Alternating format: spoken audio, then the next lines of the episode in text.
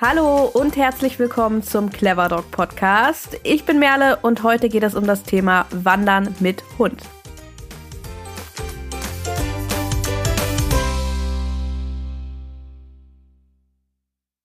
Jetzt, wo die dunkle Jahreszeit beginnt, da beginnt ja meist auch die Planung für Urlaub und Ausflüge für das nächste Jahr. Außerdem eignet sich ja die kühlere Jahreszeit gerade mit unseren Hunden für längere Ausflüge und da dachten wir, es ist ein guter Zeitpunkt, um über das Thema Wandern mit Hund zu sprechen. Und ich denke, auch wenn du diese Folge im Frühjahr oder im Sommer hörst, wirst du sie für die Planung deiner nächsten Tour hilfreich finden. Die Schuhe schnüren, den Hund mitnehmen und los geht es in die Natur. Das Wandern mit Hund ist für viele ein absolutes Highlight. Doch gerade wenn man fernab von bekanntem Terrain, abseits von Infrastruktur und Zivilisation unterwegs sein möchte, dann ist es wichtig, sich vorab gut vorzubereiten, um Gefahren aus dem Weg zu gehen und die gemeinsame Wanderung für Mensch und Hund zu einem schönen Erlebnis zu machen. Und in dieser Folge wollen wir dir genau hierfür Tipps rund um die Vorbereitung auf Wanderungen mit deinem Hund oder mit deinen Hunden an die Hand geben. Da ich selbst ganz bestimmt nicht der Profi für Wandertouren bin, habe ich mir zwei Gästinnen eingeladen, die über reichlich Erfahrung verfügen. Zum einen ist das Anna Müller. Sie kommt aus Bern, aus der Schweiz und ist mit ihrem westsibirischen Leica-Rüden Rumo so oft es geht und so lange wie möglich in der Natur unterwegs. Am liebsten erkundigt sie möglichst bergige Regionen Europas. Außerdem ist Carmen Santo mit dabei.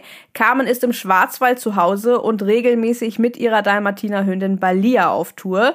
Sie ist nicht nur leidenschaftliche Wanderin, sondern auch Erste-Hilfe-Trainerin für Mensch und Hund, in einer Rettungsstaffel aktiv und wird uns erläutern, warum eine gute Vorbereitung sowohl für die Unfallverhütung als auch für eintretende Notfallsituationen so wichtig ist. Darüber hinaus werden wir gemeinsam unter anderem über Touren- und Routenplanung, Equipment, Must-Haves, Gefahren, Herausforderungen und Rücksicht gegenüber der Umwelt, anderen Menschen und Tieren sprechen. Und natürlich werden beide auch eine Menge persönliche Einblicke in ihre Wandertouren geben. Zu dieser Folge gibt es außerdem einen passenden Artikel sowie ein kleines E-Book mit Tipps und Checkliste zum Download und zum Nachlesen natürlich.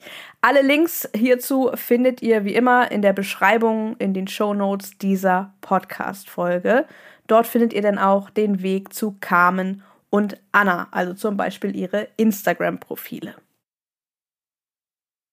Und jetzt würde ich sagen, zurück zum Thema. Es wird Zeit, Anna und Carmen in dieser Folge zu begrüßen und mit ihnen über das Wandern mit Hund zu sprechen.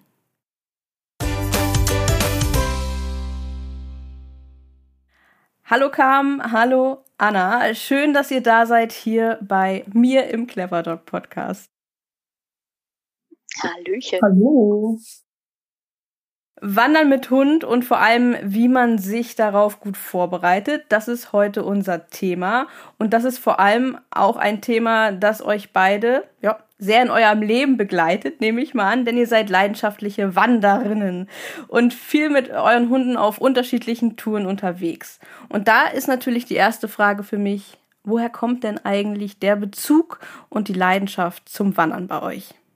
Ähm, ja, eigentlich seit der Kindheit. Ähm, wir waren mit der Familie oft in den Bergen und später war ich dann bei den Pfadfindern.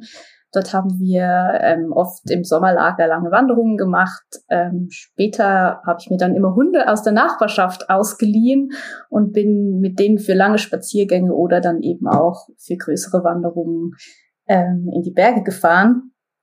Und so richtige größere Tagestouren mache ich jetzt eigentlich erst seit ähm, Romo ein Jahr alt ist und es macht mega Spaß. Also wir sind da so reingerutscht.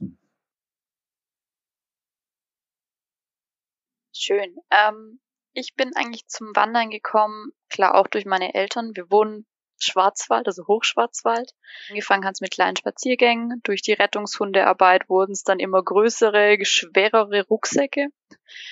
Und dann mit Balia konnte ich jetzt richtig durchstarten. Paula war immer mit dabei. Die durfte aber auch bei den höheren Touren und längeren Touren mit auf dem Rucksack oben drauf mitwandern. Und so kam das Ganze, dass ich jetzt die Leidenschaft immer öfters versuche in der Freizeit unterzubringen. Ja. Wie kann man sich das vorstellen? Auf was für Wandertouren seid ihr unterwegs? Was meint ihr, wenn ihr vom Wandern sprecht? Redest du vom Unterschied zum Spaziergang oder wie würdest du es? Äh, ja, schon. Also, weil ich meine, wir Hundemenschen, wie es ja alle sind, die uns zuhören, ähm, wir sind ja alle viel draußen mit unseren Hunden, verbringen sehr viel Zeit draußen. Aber was ist der Unterschied für euch von einem Spaziergang und einer Wanderung? Also, wann fängt das Wandern an? Ja, für mich ähm, ist die Definition ist so ein bisschen schwammig, aber grundsätzlich ist Wandern einfach konditionell ein bisschen anspruchsvoller und länger als ein Spaziergang ähm, und oft halt auch vom Gelände her ein bisschen schwieriger zu gehen. Also schmale Wege mit Steinen drin und ähm, einen gewissen Höhenunterschied würde ich jetzt da vielleicht auch noch reinnehmen oder auch einfach wirklich lange. Für mich ist so ein bisschen alles bis zu drei Stunden, was in Turnschuhen machbar ist, noch ein Spaziergang und was drüber ist, wo man dann auch mal so eine Pause einlegen muss, würde ich jetzt vielleicht so als Wanderung bezeichnen, wo man dann auch das Mittagessen mitnehmen muss oder so. Gut getroffen. Also ich sag, bei mir sind es Wanderungen, ich glaube so gemütlich ab acht Kilometer kann man es bei uns so sagen. Alles andere, beziehungsweise alles drunter ist so wirklich Spaziergang in Turnschuhen, wie Anna gesagt hat. Und sobald man, wie gesagt, Mittagessen mitnehmen muss und bisschen wegfahren kann mit dem Auto, ich glaube, dann ist einfach wandern und Kopf abschalten und raus. Ja. Okay, das heißt, es muss schon ein bisschen Strecke sein und es muss schon ein bisschen herausfordernd sein, dann ist es Wandern. Und das heißt, es ist nicht ein einfacher Spaziergang und wir sind eigentlich direkt ums Eck und äh, entweder in kurzer Distanz ist irgendwo unser Auto oder es ist unser Zuhause irgendwo. Das heißt, ähm, man muss sich auch ein bisschen darauf vorbereiten. Und das ist ja auch das, worauf wir heute ein bisschen mehr zu sprechen kommen wollen.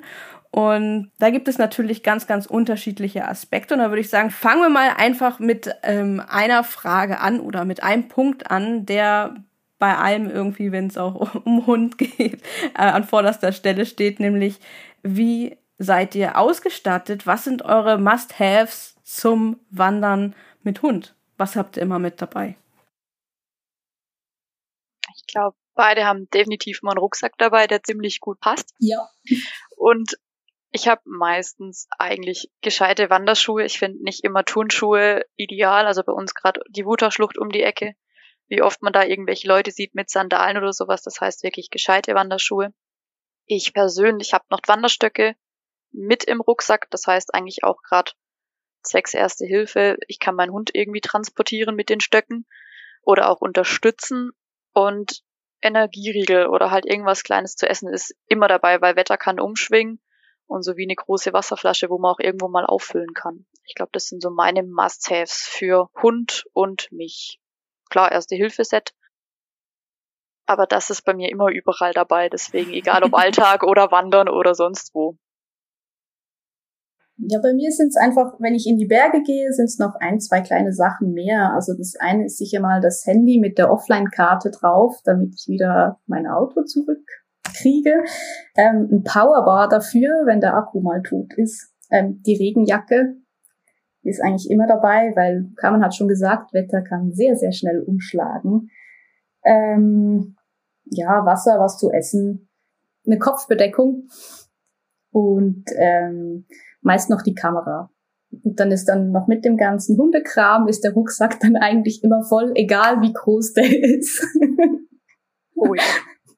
Du sprichst es gerade an. Was habt ihr für den Hund oder was habt ihr am Hund dabei oder was trägt der Hund für eine Wanderung? Seid ihr am Halsband unterwegs? Der hat der ein Geschirr an? Ich hatte aus der Community auch häufig sogar die Frage bekommen, was haltet ihr von einem Wandergeschirr? Tragen eure Hunde spezielle Wandergeschirre oder nicht? Wie sieht das bei euch aus? Ähm, Balia hat meistens ein Zuggeschirr an, ähm, sowie ich habe einen Zug, also so einen Laufgurt eigentlich an, weil ich sie meistens doch eher an mir habe, anstatt frei an der Hand. Außer klar schwieriges Gelände, da ist sie dann sozusagen am Halsband. Das heißt Geschirr, Halsband, eine Zugleine, eine kurze Leine. das ist eigentlich das, wie ich Balia führe, wenn ich wirklich wandern bin. Das heißt teilweise Freilauf, teilweise im Zug und teilweise, wenn blöde Stellen sind, ist sie am Halsband hinter mir oder wirklich neben mir. Das sind so die Sachen, die ich dabei habe. Ja, ich mache das eigentlich ganz ähnlich wie die Carmen. Ich habe den Humor an ich habe den Humor am meist am normalen Brustgeschirr, auch mit Hüftgurt und ähm, Zugleine. Die normale Leine ist auch dabei. Ähm, zusätzlich habe ich aber meist noch eine Schleppleine oder eine Flexileine dabei, wenn das Gelände mal so ein bisschen mehr Bewegungsfreiheit für den Hund braucht. Ähm, dazu dann eigentlich noch ein Pfotenschutz für Notfälle in der Apotheke, den finde ich noch recht wichtig und sonst Wasser, Napf, kleinen Faltnapf, ein Leckerchen und sowas Kleines für zwischendurch und eine Portion Notfallfutter. da finde ich auch ganz interessant und das wurde auch gefragt, weil du hast gerade das Thema Pfotenschutz angesprochen. Ich meine, ihr beide seid ja relativ viel auch äh, in bergigen Gegenden unterwegs. Tragen eure Hunde da generell Pfotenschutz oder gibt es spezielle Situationen, wo ihr sagt, oh, da macht das Sinn oder wie handhabt ihr das? Also bisher war es bei uns eigentlich nie nötig. Der hatte eigentlich nie was an den Pfoten. Auch danach nicht, auch nicht auf zweitägigen Touren. Ich habe die einfach dabei, falls er sich irgendwie aufschneidet oder wenn es dann doch mal nötig wäre, dass ich zumindest zwei Pfoten dann schützen kann. Aber bisher war es eigentlich extra Gepäck. Ähm, Balia hat Schuhe eigentlich nur im Winter, wenn es vereist ist. Das ist, also wenn es richtig verharscht ist und wir im Winter mit der Schneeschuh unterwegs sind. Die verlierst aber meistens im Schnee. Das heißt auch für Notfälle einfach, aber sonst hat die Tip-Top Ballen, wo nicht so weich sind, weil unsere Hunde haben, glaube ich, auch die Bewegung und die Ausdauer und das Training. Das heißt, die Pfoten, die sind wirklich sehr hornhautbelastet, sozusagen, wie man es als Mensch vergleichen kann. Das heißt, die sind nicht ganz so weich oder puderweich. Deswegen eigentlich meistens immer ohne Schuhe. Da sprichst du auch einen Punkt an, auf den wir nachher auch noch zu sprechen kommen werden, nämlich die körperliche Vorbereitung auch für Mensch und Hund. Aber will ich jetzt gar nicht vorgreifen. Ähm, ich glaube, äh, da kommen wir im Laufe noch drauf zu sprechen. Ähm, jetzt habt ihr vorwiegend gesprochen, was ihr dabei habt, wenn ihr auf Tagestouren geht. Seid ihr beide auch schon mal ähm, mehrtägige Touren mit dem Hund unterwegs gewesen? Mit Balia bin ich persönlich jetzt noch nicht gewesen, aber mit Paula war ich mal auf einer Dreitagestour. Das heißt, da war ich auch in der Schweiz. ähm, da durfte Paula mit und die ist drei Tage mit uns jeden Tag ordentlich Strecke gelaufen für einen Jack Russell, ja. Ähm, wir haben schon mehrere Zweitagestouren gemacht, aber länger bisher auch noch nicht. Ähm, wenn, dann war es eher so, wir waren stationär irgendwo und sind dann drei Tage oder vier Tage von da aus einfach wandern gegangen. Und dann sind wir natürlich schon bei der Tourenplanung. Ob jetzt ein Tag oder zwei Tage oder drei Tage, wie genau plant ihr eure Routen? Geht ihr los und sagt, ich gehe jetzt spontan und entscheide, wo ich längs gehe, ob ich rechts abbiege, ob ich links abbiege? Oder habt ihr eine Route, die ihr euch vornehmt? Wie kann man sich das vorstellen? Ich glaube, es ist abhängig vom Gelände. Also wenn man in die Berge geht und sich das vielleicht auch nicht jede Woche gönnt, sondern das halt als Ausnahme in den Ferien macht, dann finde ich eine gute Tourenplanung echt, echt mega wichtig. Es gibt einfach so ein paar Sachen, ähm, die ganz schön gefährlich sein können und wenn man da sich ein bisschen gut vorbereitet, kann einem da weniger passieren. Deswegen ähm, würde ich schon sagen, also wir machen das seltenst, dass wir einfach losgehen. Auch weil es mir mega Spaß macht, die Tour ähm, zu planen, weil das ist so ein Teil von der Vorfreude aufs Gehen. Deswegen, ja. Ich weiß nicht, wie machst du das, Carmen?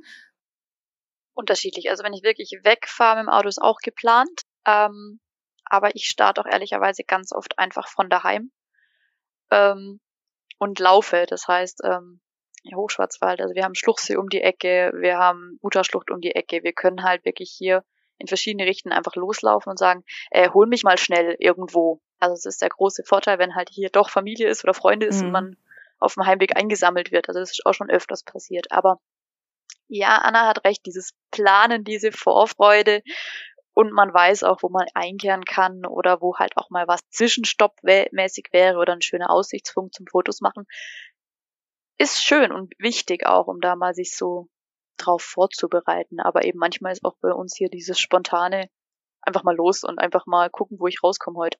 Also das mache ich hier in der Region, mache ich das auch so, weil ich mich da auch so auskenne, dass ich sagen kann, ja, ja. Komm mal heim. Geh mal. Irgendwie. Irgendwer wird uns dann schon retten. Genau. Ähm, wenn ihr euch auskennt bei zu Hause, wo ihr unterwegs seid und wo ihr da und da schon mal wart und das im Endeffekt wie eure Westentasche alles kennt, äh, das ist ja das eine. Aber, und Anna hat es vorhin schon mal ganz kurz angesprochen, ähm, natürlich können einem auch Gefahren auf einer Route begegnen. Und ähm, da sollte man sich dann schon so ein bisschen vorbereiten, sich Pläne zur Hand legen, wo kann ich einkehren, wie Carmen das gesagt hat, oder wie äh, komme ich im Notfall möglichst schnell wieder zurück, oder wo weiß ich, dass ich einfach ein bisschen besser aufpassen muss. Was sind da so für Themen, auf die ihr bei der Tourenplanung besonders achtet? Also ich gucke mir meistens am Anfang so kurz einmal die Höhen Kategorie an. Das heißt, wie viel Höhenmeter sind es denn überhaupt? Weil es hat sich manchmal so wenig an. Ich finde, wenn man sagt, so, ah, es sind nur 400 Höhenmeter.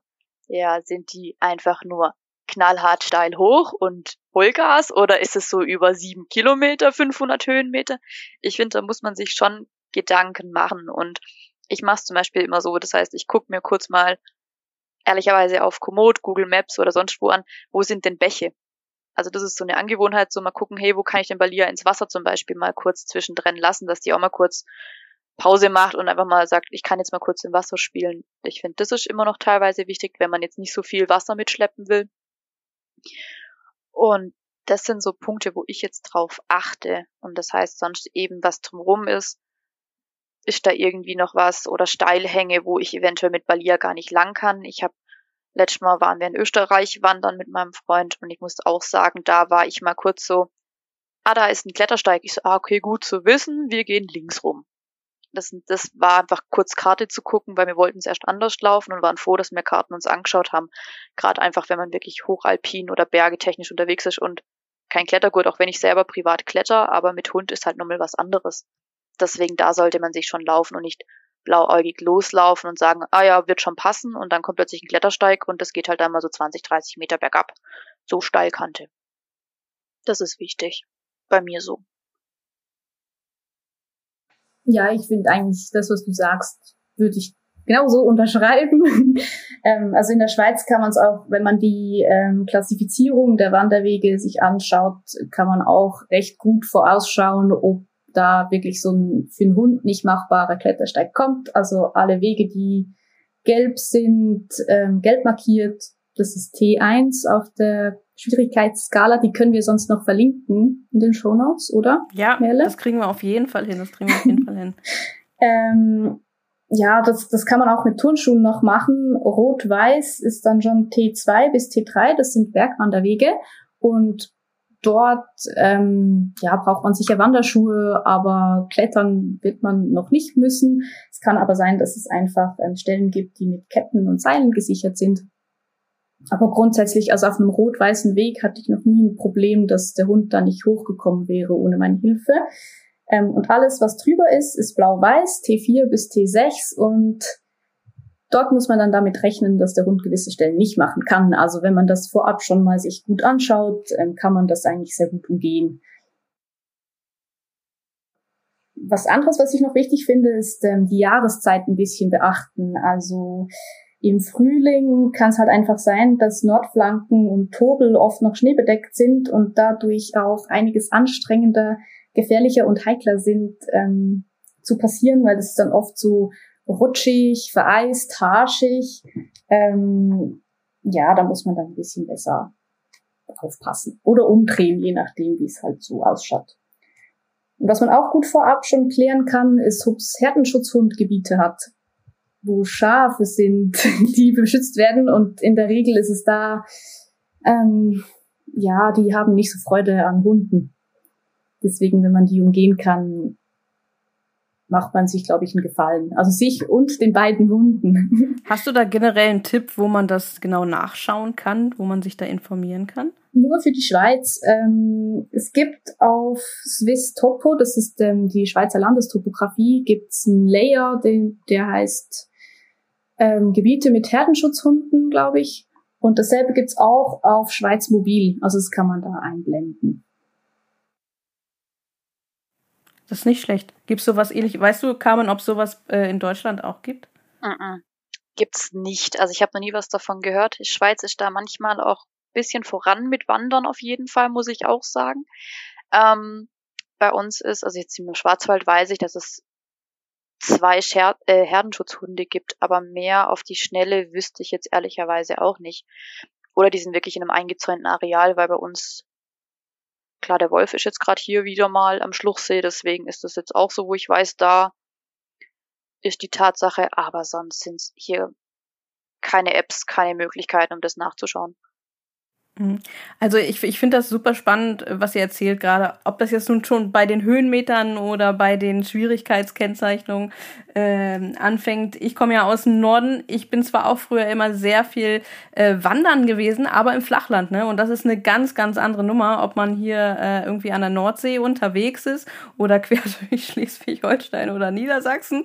Da äh, sind die Schwierigkeitsgrade einfach nicht so hoch. Und da erhöht sich die Schwierigkeit äh, höchstens mit der Länge und mit äh, den Anforderungen an die Kondition dann. Ähm, aber das ist natürlich bei euch da etwas mehr Anspruch und das fordert natürlich auch ein bisschen mehr Vorbereitung. Ihr habt eben schon Apps angesprochen, vielleicht mögt ihr das nochmal wiederholen, gerade für die, sage ich mal, die jetzt sich so gar nicht auskennen und mal überlegt haben, ah, ich möchte vielleicht mal eine Tour machen, ich möchte vielleicht mal wirklich ein paar mehr Kilometer laufen. Ähm, was habt ihr da für Empfehlungen, wo man ähm, ja seine Routen gut planen kann? Also ich habe hier jetzt meistens Komoot und Google Maps, mit denen arbeite ich am liebsten. Das heißt, ähm, Komoot ist einfach auch wegen Höheanzeige und Planung einfach ganz, ganz wichtig und in der Rettungshundearbeit habe ich es auch meistens offen. Das heißt, wenn wir wirklich im Einsatz sind, ist Komoot nebenbei offen, um einfach GPS und Komoot, falls doch einfach irgendwas abkackt sozusagen. Und das ist, was ich hier im Hochschwarzwald oder Schwarzwald eigentlich mitarbeite. Ähm, bei mir ist es also für so Tourenvorschläge nutze ich auch und auch für Deutschland ähm, nutze ich ebenfalls Komoot. Ähm, für Tourenvorschläge in der Schweiz ähm, ist Schweiz Mobil nicht schlecht, ähm, vor allem wenn man so wirklich längere, da gibt es so ein paar wirklich ähm, Mehrtagestouren drauf, die man sich mal anschauen kann. Und sonst gibt's eigentlich in den meisten Ländern irgendein Amt für Landestopographie. Und wenn das ein Land ist, in dem gerne gewandert wird, gibt's dazu meist auch irgendeine App, bei der die Wanderwege drin sind. Und in der Schweiz ist das ähm, Swiss Topo zum Beispiel. Ähm, wenn ich selber, da hat's keine Tourenvorschläge, aber zum selber planen ist die auch super, weil du da die Höhenmeter auch drin hast, das Profil, eine Angabe, wie lang man ungefähr hat für die Route in reiner Marschzeit. Ähm, für Frankreich gibt's das auch. Das ist ähm, ein bisschen weniger übersichtlich, aber vielleicht auch einfach, weil ich es mir nicht so gewohnt bin. Das ist IGN Rondeau. Und für Norwegen gibt's UTNO. Ähm, also da gibt's schon ein paar Sachen. Ah ja, genau. Und natürlich für die Schweiz gibt's auch noch ähm, der SAC, das ist der Schweizer Alpenclub, der hat auch ähm, eine App, aber ich glaube, da muss man sich anmelden und bezahlen. Wir werden hier, weil ich das für sehr, sehr sinnvoll halte, einfach mal insbesondere für alle, die noch wenig Erfahrung haben mit dem Wandern und äh, sich so auf ihre erste Tour oder auf eine ihrer ersten Touren vorbereiten wollen, ähm, bereiten wir eine kleine Checkliste vor, so ein PDF.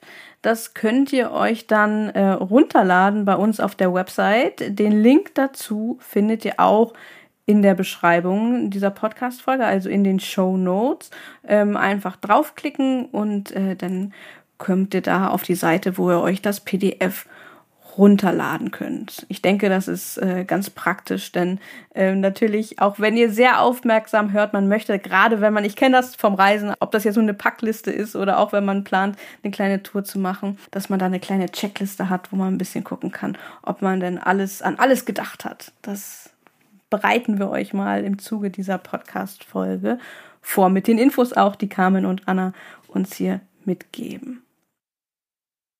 Was natürlich bei der Planung ähm, auch nicht unwichtig ist, ihr habt das beide eben schon angesprochen, ist ja zum Beispiel auch das Wetter. Auch etwas, was ich hier im Norden ähm, in der Regel nicht so kenne, denn bei uns schlägt das Wetter nicht so schnell um. Ich habe das aber auch selbst als Kind auch schon erleben müssen, wie das ist, wenn man unterwegs ist auf einer Wanderung, ungeplant nicht so einkehren kann, wie man möchte und ein Gewitter über einen äh, herbricht. Ja, das war in dem Fall schlecht geplant. wie kann man, wie kann man das ändern? Wie kann man, äh, ja, wie kann man sich seine Routen so planen, dass einem das eben nicht passiert? Oder seine Touren?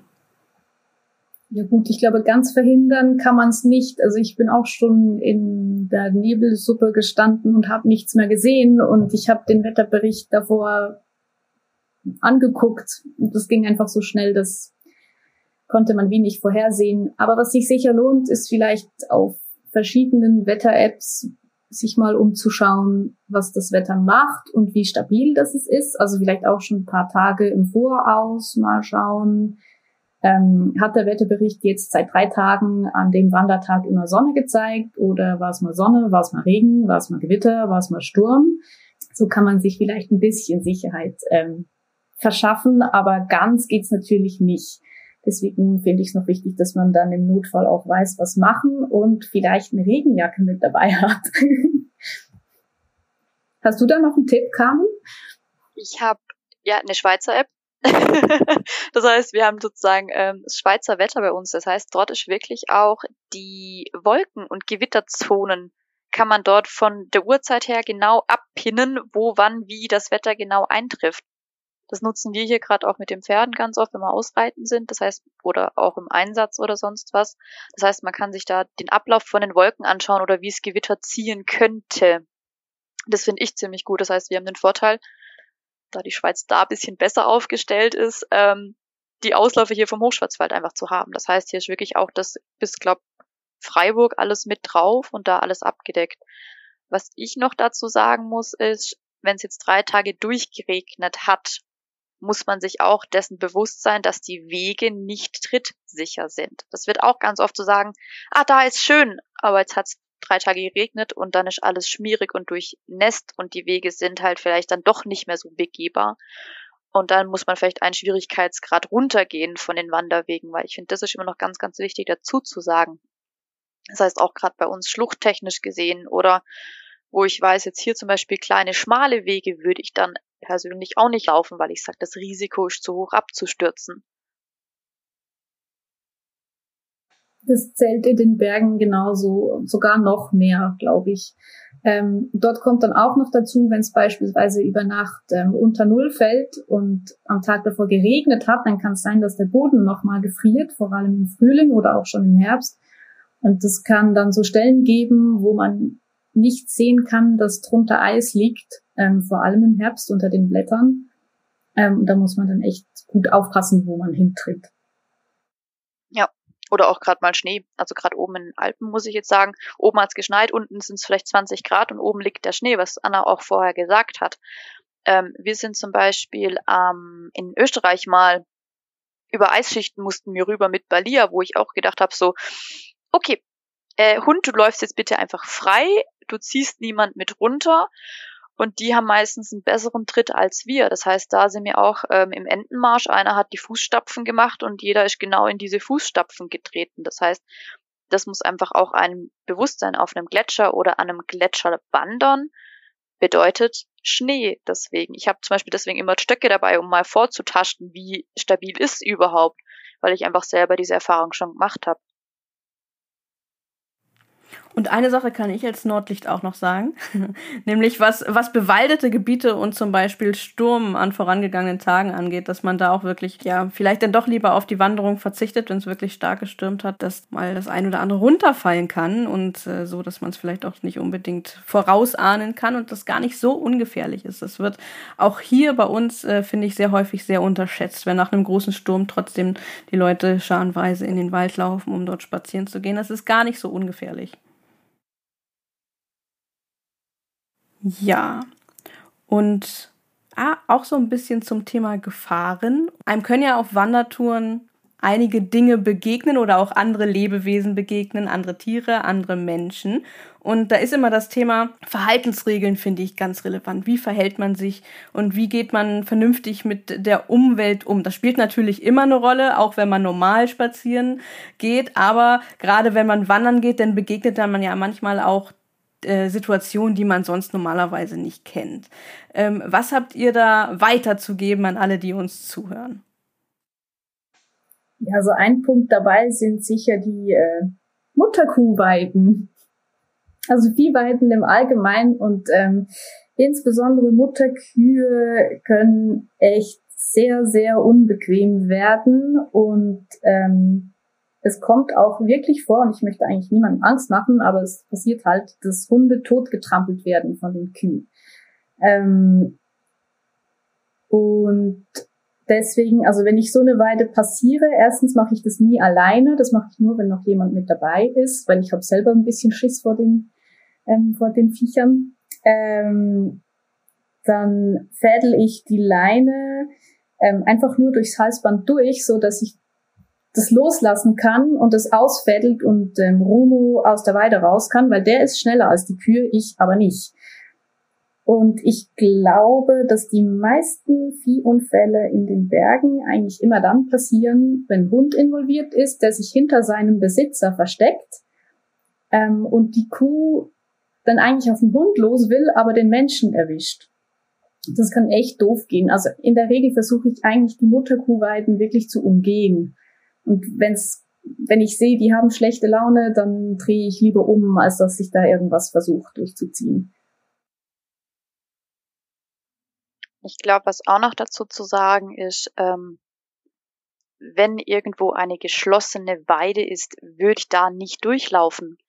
Wir sehen selber bei uns, wie oft ich Leute von unseren Weiden runterjage, weil es sind klar, bei uns jetzt Pferde, wo nett sind, aber es hätte ja auch mal ein anderes Tier draufstehen können oder auch mal ein Bulle oder mal ein Hengst. Das heißt, wenn da kein Tor ist, gehe ich da nicht durch. Also das ist ganz oft, wo ich sehe so, ich fasse mir an den Kopf, schüttel nur noch den Kopf und sag, wieso Leute? Erstens ist Strom drauf. In der Schweiz ist sogar noch mehr Strom drauf als in Deutschland auf diesen Weidenzäunen. Da würde ich auch nicht freiwillig hinfassen wollen.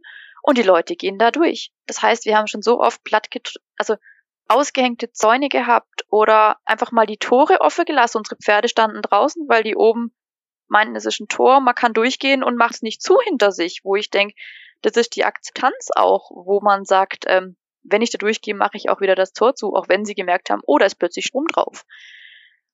Und ich finde, da ist die Rücksichtnahme da. Das heißt, dort sind Tiere, die eingeschlossen sind auf ihrem Areal und gerade mit Hunden muss man, wie gesagt, Mutterkuhhaltung aufpassen. Ich habe landwirtschaftliche, also Freunde, die eine Landwirtschaft haben oder auch selber die Pferde.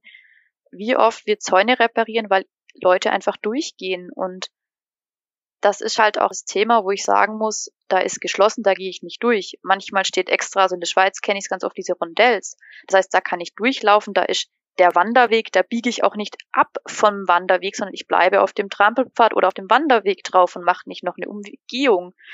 Klar, wenn dort direkt die Kühe oder die Mutterkühe stehen, klar laufe ich auch außen rum.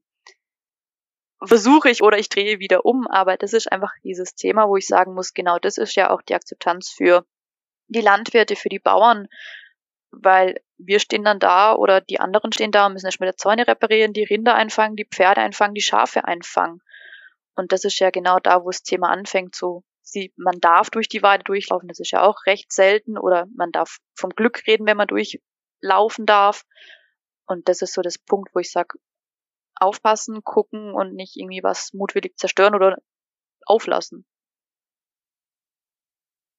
Ja, ganz, ganz wichtig, dass du das sagst. Also das gilt ja generell auch immer, natürlich nicht nur beim Wandern, bei jedem Spaziergang, da halt auch wirklich sowohl auf äh, landwirtschaftliche Tiere beziehungsweise Flächen einfach Rücksicht zu nehmen, aber auch auf Wildtiere. Ne? Also dass man auch da, auch im Wald nicht die Wege verlässt und den Hund äh, durchs Unterholz äh, stöbern lässt, bis weiß was ich nicht mehr. So, ähm, das ist natürlich super wichtig, gerade zu besonderen Zeiten wie zum Beispiel äh, Brut- und Setzzeit natürlich. Und ähm, ja, was beim Thema Pferde mir auch eingefallen ist, das kenne ich auch hier oben bei uns sehr, sehr gut, auch aus persönlichen Erfahrungen, dass man natürlich auch keine fremden Tiere füttert, egal mit was. Ja, Das ist, glaube ich, auch ganz, ganz wichtig. Gerade wenn man auf so Touren halt auch vielen Tieren begegnet und sie gerne füttern möchte. Nein, nein, nein, nein, nein. Aber da habe ich, glaube ich, zumindest das Gefühl, dass alle, die uns zuhören mit den eigenen Hunden, da zumindest ein bisschen Gespür für haben. Wie ist denn das, das wisst ihr vielleicht sogar besser als ich, wie ist denn das, wenn ähm, die Wege durch die Weide durchführen und der Hund verrichtet da seinen Haufen? Das ist ja für die Kühe meines Wissens nach nicht besonders ähm, toll, oder? Da muss man es sogar wegräumen. Das heißt, auf der Weide, wo Futter sozusagen ist, muss man es wegräumen. Also das ist auch bei uns hier. Ähm, weil die Kühe fressen da, glaub 30, 40, 40 Zentimeter, 50 Zentimeter drumherum fressen die nicht mehr, weil es einfach drumherum einfach tot sozusagen für die Kühe ist. Deswegen da ist es ganz, ganz wichtig mitzunehmen. Mhm. Es ist tatsächlich so, dass wenn man sein Häufchen liegen lässt und das zum Beispiel nicht nur bewirtschaftete Fläche, sondern vielleicht auch noch äh, gewissen Naturschutzrichtlinien unterliegt. Es kann richtig, richtig teuer werden. Also richtig, richtig teuer. Da rede ich nicht von 500 Euro. Im schlimmsten Fall, wenn da jemand wirklich hinterher ist, kann das auch gerne mal in die 10.000 Euro und mehr werden, wenn man da auf solchen Flächen, dann gilt nämlich äh, auch das Naturschutzgesetz und so weiter und so fort. Das kann richtig, richtig teuer werden. Und abgesehen davon ist natürlich auch so, dass Hundekot Parasiten übertragen kann. Und ähm, da gibt es auch ein paar, die auch insbesondere für Kühe relevant sein können ähm, und auch für Wildtiere, selbstverständlich, wo man sich wirklich dann sagen muss, das ist eigentlich kein Gedanken wert, man nimmt es dann einfach weg. So, das, äh, da muss man gar nicht überlegen. Was wiederum mich zu einer interessanten Frage verleitet, bei uns hier in Wald und Wiesen gibt es so gut wie nie irgendwie Behältnisse, also Mülleimer, wo ich den Kot entsorgen kann. Ich schleppe immer alles brav mit, ihr, mit mir mit. Habt ihr irgendwie Tipps, äh, irgendwelche bestimmten Behältnisse oder sowas, wie man die Kotbeutel auf lange Strecken transportieren kann? Ich habe einen Karabiner am Rucksack. Also da hänge ich es ein. Also sie macht zwei Löcher durch ähm, am Knoten und hängt hinten hin, wo es mich nicht stört, ich es nicht riechen muss und es weit weg von mir ist sozusagen. hoffentlich, hoffentlich bist du alleine unterwegs. In der Gruppe laufe ich hinten. ich bin, weil Rumo an so einer langen Bungee-Leine ist, bin ich meist vorne und die, die dann hinter mir, ich mache das auch so, ich hänge das am Rucksack. Die armen Leute, die dann hinter mir gehen müssen, tun mir da manchmal ein bisschen leid. Aber ich habe schon, ich habe schon Kotbeutel sechseinhalb Stunden mit mir mitgetragen und dann in den Mülleimer geworfen. Ja, es ist nicht so schlimm. So nach einer Stunde vergisst man auch, dass man ihn dabei hat, ne? Nur der hinter dir eben nicht. Oder du siehst bei einem Auto schlussendlich am Rückscheibenwischer dann die Kotbeutel ja. immer noch hängen, weil der es vergessen hat. Bei dem Thema und wo ich gerade von Naturschutz gesprochen habe, fällt mir natürlich auch ein, dass man ähm, auch ein bisschen darauf achten muss, was für Regeln gerade gelten, wo man unterwegs ist, ob da vielleicht Naturschutzgebiet ist. Und es gibt ja durchaus Regionen oder auch in bestimmten Ländern häufiger, dass es dort tatsächlich auch Naturschutzgebiete gibt, äh, wo Hunde gar nicht mit dürfen. Ähm, das ist natürlich auch was, was man dann bei der Tourenplanung vorab so ein bisschen berücksichtigen muss. Ähm, ja, oder wo man mit umgehen können muss, wenn man dann auf einmal davor steht. Ich weiß, dass bei uns im Schweizerischen Nationalpark, und der ist so saumäßig schön, ähm, Hunde leider komplett verboten sind, ähm, sowohl an der Leine als auch auf den Wegen. Keine Hunde im Schweizerischen Nationalpark.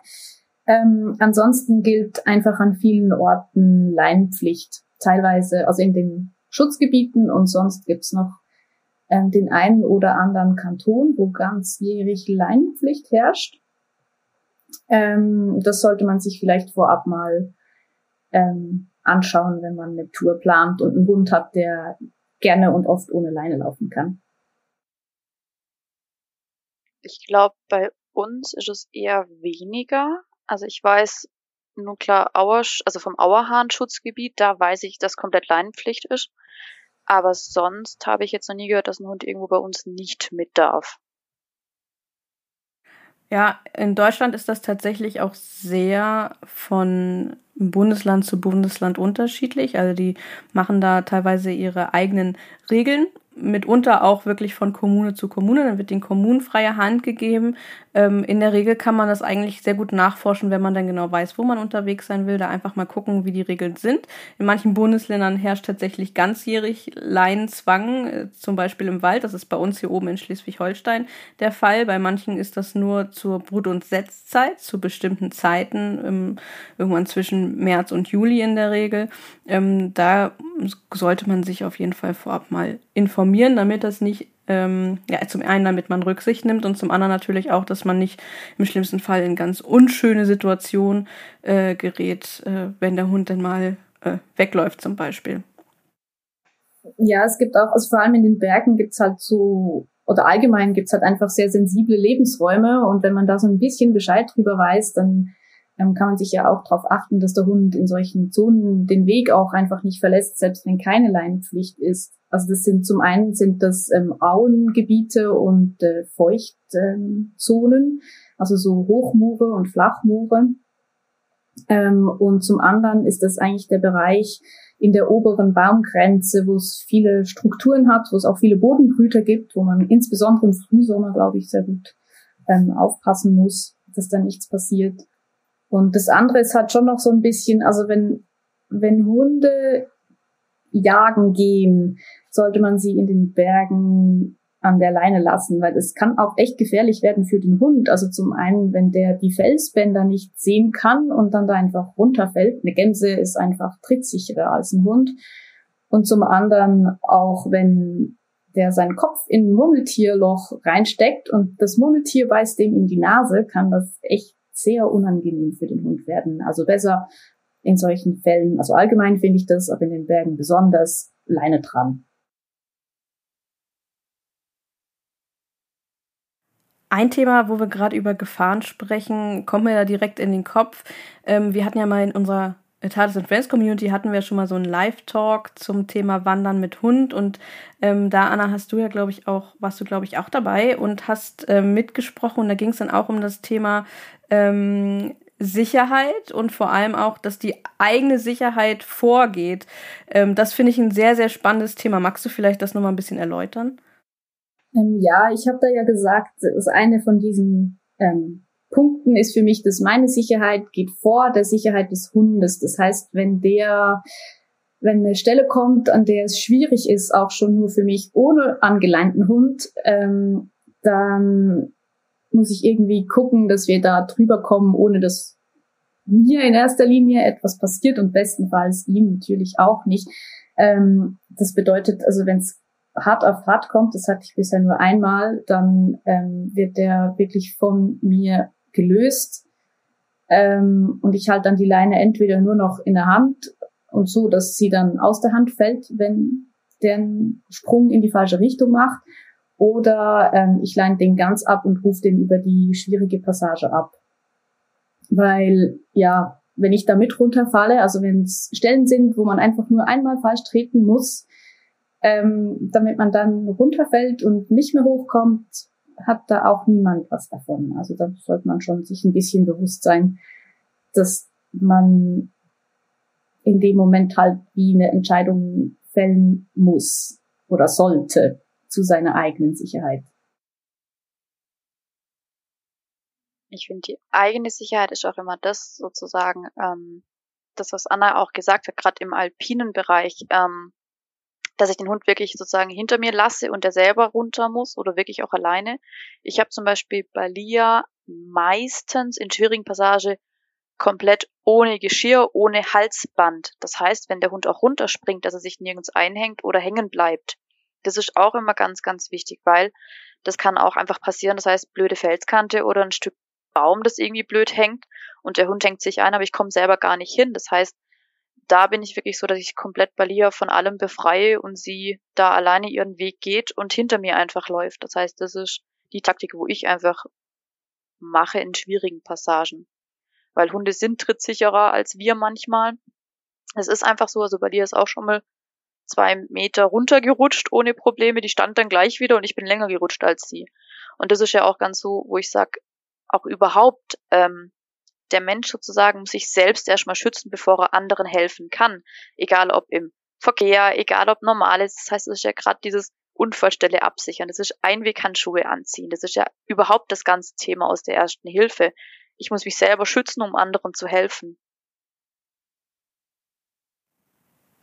Und da sprichst du auch schon ein Thema an, was natürlich ähm, auf Touren auch super, super wichtig ist und dein Fachgebiet dann natürlich jetzt äh, sehr relevant ist. Denn manchmal kann es natürlich zu Unfällen kommen, beziehungsweise zu sehr gefährlichen Situationen, so wie ihr beide beschrieben habt. Und dann ist es natürlich zu wissen, äh, gut zu wissen, wie man damit umgeht, ähm, beziehungsweise wie man dem Ganzen auch vorbeugen kann. Und ich fand das ganz interessant, was ihr gesagt habt mit eurer äh, eigenen Sicherheit. Da heißt es dann natürlich auch im Vorhinein schon zu überlegen, was können wir überhaupt beide leisten und traue ich meinem Hund das überhaupt zu in so einem Fall? Und wenn nicht, dass man halt solche, ähm, solche Wege alleine schon meidet. Äh, das ist ja schon mal ein ganz logischer erster Step. Aber was kann man noch tun, um vorzubeugen, dass man gar nicht in gefährliche oder Unfallsituationen kommt?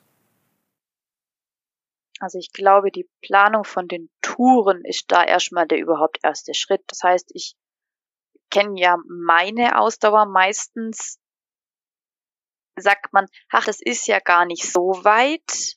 Und dann steht man mitten im Berg und denkt, ach du Scheiße. Es ist genau der Wortlaut, was einem dann passiert. Ähm, ich habe auch schon mal sagen müssen, so, okay, ähm, mein Körper ist gerade nicht so fit nach einer Impfung und ich bin im Einsatz, wo ich sage, ich komme den steilen Berg halt gerade nicht hoch und muss mir halt einen anderen Weg suchen. Ich finde, das ist so dieser erste Schritt. Im zweiten Schritt, klar, ähm, was ich, egal wann, wie, wo, was mache, ich schaue mir erstmal diese Situation an. Was ist denn überhaupt gerade passiert? Was habe ich für eine Ausgangslage? Worauf muss ich für schwierige Sachen oder was ist zum Beispiel ein Risiko gerade für mich selber, um diese Risiken auszuschließen? Ich kann nur aus der Wutterschlucht sprechen, weil genau da das immer passiert. Leute rutschen ab. Falsches Schuhwerk an, falsche Kleidung an, nicht vorbereitet, keine Ausdauer. Und dann meinen sie, die Wutterschlucht laufen zu müssen. Oder hochalpin. Wir haben letztes Mal in den Alpen irgendwelche Leute getroffen, wo ich gedacht habe, so, hm, hier ist mal für dich Wasser, hier ist mal für dich ein Zuckerle irgendwas, dass sie wirklich mal wieder kreislauftechnisch klarkommen. Das heißt, da ist immer wichtig, dass man sich selber richtig einschätzt, bevor man irgendeine Tour plant, irgendeine Tour macht. Und ich finde, da sich selber einmal kurz lieber einen Schritt zurückzunehmen und zu sagen, hey, ich habe einfach bei dieser Tour verschiedene Größen der Tour und ich kann eventuell einmal verkürzen oder auch einmal verlängern. Das finde ich immer ganz, ganz wichtig, wenn ich sage, okay, ich fühle mich gut heute, ah, ich hänge noch ein Ding dran. Das ist super. Und was ich auch immer habe, ist, habt auch Material dabei, um erste Hilfe zu leisten. Das heißt, man muss nicht viel haben, man muss sich selber einmal schützen können durch die Einweghandschuhe. Ähm, Gerade auch wenn der Hund mal blutet oder ich doch mal einen Pfotenschutz brauche, kann ich auch einen Handschuh dafür verwenden. Das heißt, ich habe es dabei und ich kann es verwenden. Der zweite Schritt, klar, ähm, Verbandsmaterial, das heißt Dreieckstuch. Und ich habe ehrlicherweise immer eine Rettungsdecke dabei. Erstens Wärmeerhalt, falls doch der Nebel kommt und ich nicht weiterlaufe. Es ist wasserdicht, das heißt, ich kann es auch mal als ähm, Tarp sozusagen spannen und habe einfach was, wo ich drunter sitzen kann. Und wir selber kühlen ja auch aus. Das heißt, wir haben jetzt geschwitzt bei einer Bergtour, können aber jetzt nicht mehr weiter und bis der Rettungsdienst oder die Rega oder ein anderer Heli kommt und mich da rausholt, muss ich warm bleiben, sonst unterkühle ich. Und es sind solche Sachen muss man sich mal bewusst machen. Das heißt, ich kann mir die Rettungsdecke selber auch drumrum passen. Ähm, und eben auch der Hund tragen, falls er sich verletzt. Das heißt, wenn ein bewusstloser Hund, der ist schwer. Das heißt, ich kann mir nicht mal schnell auf den Arm nehmen und den Berg runtertragen, sechs Kilometer. Das geht halt nicht. Und deswegen Stöcke und ähm, die Rettungsdecke und ich habe eine Trage, egal für Mensch oder Hund. Und das sind so diese ersten Punkte, wo ich einfach bewusst sein muss, dass ich einfach die Möglichkeit habe, da irgendwas zu machen oder auch mal Ideenreichtum, um da überhaupt runterzukommen. Ja, und ich glaube, ich würde einfach auch darauf achten, wenn man jetzt noch nicht so routiniert ist oder das noch nicht so oft das Gelände nicht gut kennt oder die Art von Gelände noch nicht so gut kennt und sich selbst auch noch nicht so richtig einschätzen kann, ähm, lieber eine Tour machen, bei der man am Ende noch ein bisschen was anhängen könnte, als äh, wirklich gleich mal die Grenzen zu testen. Also keine siebenstündige Bergwanderung für Anfänger, wirklich. Das ähm, ist auch einfach, es ist auch viel anstrengender zu gehen auf den Bergwanderwegen als auf den ähm, breiten normalen Wanderwegen. Also es ist wie auch die Abstiege, das ist dann oft so treppenartig. Das braucht viel mehr Energie. Dann hat man noch einen Rucksack meist und noch einen Hund, der vielleicht noch ein bisschen bergab zieht. Das geht alles in die Knie. Also deswegen, ja, lieber weniger ist mehr am Anfang. Dafür kann man es genießen. Oder ein schöner Fotostop ja. zwischendrin mit einem Picknick und dann hat man halt seinen vollen Rucksack, kann ein bisschen trainieren und macht sich dann schön auf dem Bergle oder auf der Wiese oder sonst wo. Das heißt, wir laufen anders, das ist, oder viele sind trainiert. Also ich habe, wenn ich jetzt jeden Tag sehe, habe ich locker zwischen 15 und 20.000 Schritte so an einem normalen Tag, nur ein bisschen spazieren gehen. Aber Anna und ich wohnen halt in nicht so flachem Gelände. Das heißt, wenn wir rausgehen, müssen wir irgendwo berghoch laufen. Das ist einfach so. Das heißt, manche, wenn sie aus dem eher Flachland kommen und hier hochkommen, müssen sie erstmal nur bergauf laufen. Und das ist ja auch dieser Punkt, wo man sagt, deswegen Höhenmeter anschauen. Lauf mal 500 Höhenmeter und das alles auch wieder runter, was Anna auch gesagt hat. Dieser Runterweg ist meistens viel anstrengender als bergauf. Und ich finde, da ist auch was, wenn man den Hund vorne dran hat, den Rucksack, ja, auch mir zieht's dann irgendwann in die Knie rein, weil ich sage, okay, dieses leicht gebeugte Knie die ganze Zeit und immer wieder unwegsamen Gelände, da kann es mir auch selber ins Knie reinfahren und ich sage, okay, ich komme hier nicht weiter. Ich musste gerade ein bisschen lachen, weil ich finde, ich bin Flachlandschweizer. Du bist Flachlandschweizer. Woher kommst du? Aus der Schweiz? Ja, aus Basel. Aus ba okay, ja, Entschuldigung. Ja, das ist äh, Flachland. Ja. ja. also im Vergleich zu den Bergkantonen ist natürlich hier, ähm, ja, beschaulich. Wintertour. Allein Wintertour der Berg nach oben sozusagen. Ja. Das ist ja genauso, wo ich sage, ja, das sind halt mal 200 Höhenmeter von Innenstadt nach oben auf den Berg. Ja, ihr habt jetzt viel über die äh, oder das Einschätzen vom Menschen gesprochen und dass man sich vernünftig einschätzt und am besten weniger ist mehr im Zweifel, gerade wenn man sehr unerfahren ist. Ähm, wie sieht das aus mit dem Hund? Weil der muss ja schließlich auch mit einem mitlaufen und äh, ja, wie Carmen gesagt hat, den Hund einfach, falls er nicht mehr kann, zu tragen, ist vielleicht einfach gesagt, aber nicht einfach gemacht. Gerade umso größer der Hund ist und selbst ein mittelgroßer Hund äh, kann da eine extrem herausfordernde Situation werden. Wie sieht das aus mit dem Hund? Wie bereitet ihr eure Hunde auf größere Touren vor? Was empfehlt ihr Menschen, die mit ihren Hunden nur, in Anführungszeichen sage ich jetzt mal nur, so äh, zwei Stunden am Tag irgendwie mit dem Hund unterwegs sind und so kürzere Spaziergänge, die eben keine Wanderungen sind, unterwegs sind, ähm, wie sie die Hunde vorbereiten und vor allem auch, wie erkennt ihr, wenn eure Hunde ja, nicht mehr fit genug ist, um weiterzulaufen oder heute nicht fit genug ist, um eine große Runde zu laufen? Ich finde, es muss eine gewisse Grundausdauer vorhanden sein. Das heißt, man sieht es ja dem Hund eigentlich an. Ich habe schon öfters übergewichtige Hunde im Gebirge gesehen oder auch auf anderen Touren hier, wo ich auch sage so, hm, der Hund trägt auch ein gewisses Zusatzgewicht mit sich. Das heißt, dass die natürlich schneller müde sind als andere Hunde, sieht man ja auch. Ich finde, ähm, bei Balia finde ich es immer ganz schön zu sehen, gerade klar bei uns Rettungshundestaffel, wenn sie wirklich mal am Arbeiten ist, wie sie auch dann müde ist. Das heißt, auch Hunde brauchen eine Regenerationszeit. Das heißt, wenn ich den Hund jetzt sozusagen in den Bergen habe und ähm, er mir immer langsamer wird, den Kopf gesenkt hat, ich gucke mir persönlich immer das Zahnfleisch viel an. Das heißt, wenn es trocken ist, wenn es eventuell so leicht blass ist, dann weiß ich schon, dass es meinem Hund nicht mehr ganz so gut geht. Das heißt, da hätte ich schon viel früher eingreifen müssen und vielleicht mal eine Stunde Pause machen. Aber wo ich einfach drauf schaue, ist, wenn ich sie vorbereite oder sie ist fit. Das heißt, sie geht mit uns ausreiten in allen Gangarten. Sie ist ähm, mit mir beim Joggen bei fast zehn Kilometer dabei, wo sie auch mal auf Zug geht. Das heißt, da auch immer schauen, weil wenn ihr sie die ganze Zeit im Geschirr sozusagen habt, vor euch zieht der Hund ja die ganze Zeit mit euch mit. Das heißt, er braucht ganz andere Muskulatur, als wenn er sie die ganze Zeit neben euch laufen hat oder habt. Und ich finde, da kann man schon viel Grundausdauer aufbauen. Und ich finde, jeder Hund ist unterschiedlich. Das heißt, ein Mops oder ähm, ein Dackel sind allein schon Unterschiede vom körperlichen her einfach gesehen. Das heißt auch von der Luft her.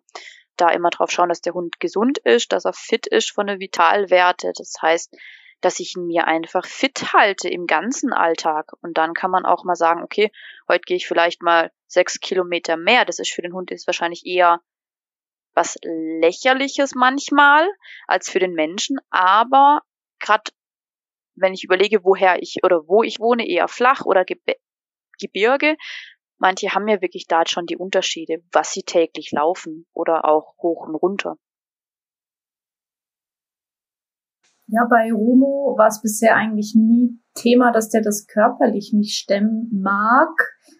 Ähm, der ist einfach super koordinativ unterwegs und halt auch ausdauertechnisch. Ich meine, wir haben das wie zusammen aufgebaut. Also als der das richtige Alter hatte, haben wir halt angefangen, immer ein bisschen weiter zu gehen. Und meine Kondition war da auch noch nicht so gut. Also jetzt mittlerweile ähm, hat, klappt das eigentlich sehr gut. Ähm, bei ihm merke ich aber eher, dass der im Kopf dann irgendwann durch ist. Ähm, das passiert eigentlich in der Regel, bevor der körperlich müde ist. Und dann wird es dann manchmal auch so ein bisschen einfach auch anstrengend für mich, weil der dann sich nicht mehr konzentrieren kann, nicht mehr wirklich ohne zu ziehen laufen kann und total abgelenkt ist, auf jedes Fitzelchen wild reagiert. Ähm, und dann wird es dann, gerade weil das meistens am Ende ist, wo es dann nochmal runtergeht, ist das echt ein bisschen mühsam. Ähm, darum ist auch dann für mich ganz klar, dass wir dann ein paar Pausen mehr brauchen, dass der sein, seine Hirnzellen wieder da einordnen kann, wo sie hingehören. Wie kleine Kinder. Ja, wenn sie müde werden, werden sie manchmal dappig. Ja. Und genau das ist ja das Risiko einfach, gerade bei manchen Touren. Das heißt, auch Hunde können umknicken, weil sie einfach dappigelig laufen oder einfach nicht mehr da sind mit dem Kopf und sagen, oh, hi Vogel. Puff, fliegen sie. Ja, oder weg. genau es ist es aber. Das heißt, Hund einschätzen.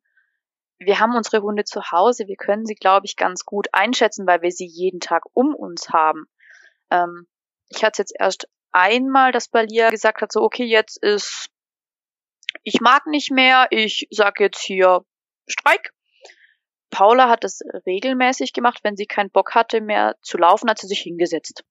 Da hat der Hund knallhart gesagt, so, äh, nö. Das heißt, da habe ich sie dann schlussendlich auf dem Rucksack oben drauf gehabt und da hat sie geschlafen. Dann war sie wieder wach und konnte wieder weiterlaufen. Das hat halt ein kleiner Hund als Vorteil, ich kann sie mir mal schnell auf den Rücken werfen oder halt auf den Rucksack drauf. Aber bei Balia eben erst einmal, da war sie knapp anderthalb, sie ist jetzt auch erst zwei Jahre, drei Monate alt, die sind manchmal einfach auch noch nicht ganz so weit mit dem Kopf, um manchmal zu sagen, so, ich kann nicht mehr. Die ballern, ballern, ballern und irgendwann kommt der Punkt, buff, Hund um. Können nicht mehr. Manchmal geht's schneller, aber ich glaube, da müssen wir einfach als Besitzer oder Besitzerin einfach sagen, so, jetzt ist mal Pause angesagt und du kommst jetzt zu mir an die kurze Leine und musst jetzt auch mal bei mir bleiben und darfst hier nicht rumstöbern und darfst hier auch nicht andere Leute zum Essen auffordern oder sonst was oder zum Ballchen spielen, sondern es ist einfach mal Pause und bei mir liegen angesagt. Ja, und letztendlich haben wir die Verantwortung für unsere Hunde. Das heißt, äh, da müssen wir dann auch entsprechend aufmerksam sein. Oder auch noch ein ganz wichtiges Thema, ähm, wissen, falls irgendwas passiert, falls der Hund umknickt, falls der Hund sich verletzt, äh, weil er unaufmerksam ist oder ja, weil wir in irgendeine Situation geraten sind, die wir halt nicht äh, ändern konnten. Und falls irgendwas passiert, falls es zu einem Notfall kommt, dann ist es letztendlich auch unsere Verantwortung, dass wir wissen, wie wir dann damit umzugehen haben mit dem Notfall, der da passiert. Denn wir sind diejenigen, die sich dann um den Hund kümmern müssen. Und äh, da kommen wir wieder ganz in dein Fachgebiet, Carmen, in die erste Hilfe. Ähm, würdest du jedem, der regelmäßig mit seinem Hund wandern geht, empfehlen, einen Erste-Hilfe-Kurs für Hunde zu machen? Definitiv. Ähm, es ist so, meistens, wenn was passiert, hat man keinen Tierarzt um sich. Man ist mehr irgendwo in der Pampas und vielleicht auch gerade alleine. Und ich finde, da diese Situation zu regeln, ruhig zu bleiben und sich einen klaren Kopf zu machen, wie genau mache ich jetzt einen Verband, damit mein Hund eventuell bis zum Auto den Verband irgendwie dran lässt und ich ihn dann zum Tierarzt fahren kann. Und ich finde auch ganz, ganz wichtig ist, wenn ich irgendwie in Urlaub fahre, macht euch vorher bitte schlau, wo der nächste Tierarzt ist. Weil in Stresssituationen dann noch einen Tierarzt rauszusuchen, wo eventuell kein Netz ist, man sich nicht auskennt, das ist halt auch dieser Punkt. Das heißt, ich finde Erste Hilfe im Hund sehr, sehr wichtig, sonst würde ich es, glaube ich, auch nicht so machen. Und auch mir passieren Sachen oder gerade im Einsatz, der Hund kommt aus dem Gestrüpp raus, ein anderer und ist völlig verkratzt und blutet überall, weil er halt im Unterholz unterwegs war. Und auch unsere Hunde können ja mal kurz, auch wenn sie sagen, sie jagen nicht, mal kurz einen Ausreißer machen und sagen, ich bin dann mal weg und komme gleich wieder, aber ich muss jetzt mal gucken gehen. Und ich finde, da diese Punkte, Erste Hilfe und ich finde Erste Hilfe Outdoor ganz, ganz wichtig, weil ich persönlich schleppe auch kein riesen Erste-Hilfe-Set mit. Ich habe die wichtigsten Sachen und mit dem arbeite ich und genau dahin kann ich den Weg bis zur nächsten Seilbahn oder bis zum nächsten Haus, wo bewohnt ist, überbrücken und dann kann ich mir die nächste Hilfe holen. Und ich finde, das ist immer ganz, ganz wichtig, so wenig wie möglich Material, aber die bestmöglichste Ausstattung, um Hilfe zu leisten draußen. Weil zu Hause habe ich natürlich auch viel mehr und Salben und Cremen und Medikamente, aber draußen plus Rucksack plus noch einen ganzen Verbandskasten trage ich persönlich nicht mit, weil ich habe ja noch Essen, andere Sachen alles drin. Und ich finde, da muss man wirklich sich bewusst sein, wie kann ich mal schnell meinem Hund helfen und klar meinem Hund helfen, damit er das Easygoing übersteht. Ja, und das bringt ja nicht nur Sicherheit in dem Moment, sondern auch die Sicherheit einfach zu wissen, ich weiß im Fälle der Fälle, ähm, was ich zu tun habe, äh, was ja durchaus auch beruhigen, beruhigen kann. Ne? Oder auch gerade die Überlastung des Hundes erkennen. Mhm. Ich finde, das muss ich auch erstmal wissen. Woran erkenne ich es denn überhaupt an meinem Hund? Wie sieht genau das Zahnfleisch, was wir vorher angesprochen haben, aus? Das heißt, daran erkenne ich eigentlich zwei Drittel, wie es meinem Hund geht. Und ich finde, draußen habe ich kein Stethoskop dabei. Ich habe sonst was alles nicht dabei. Ich habe kein Ultraschallgerät dabei, aber ich habe meine Sinne, die ich einsetzen kann. Und wenn man mal weiß, was ein Hund für eine normale Pulsfrequenz oder Atemfrequenz hat, kann ich das auch recht schnell einsetzen.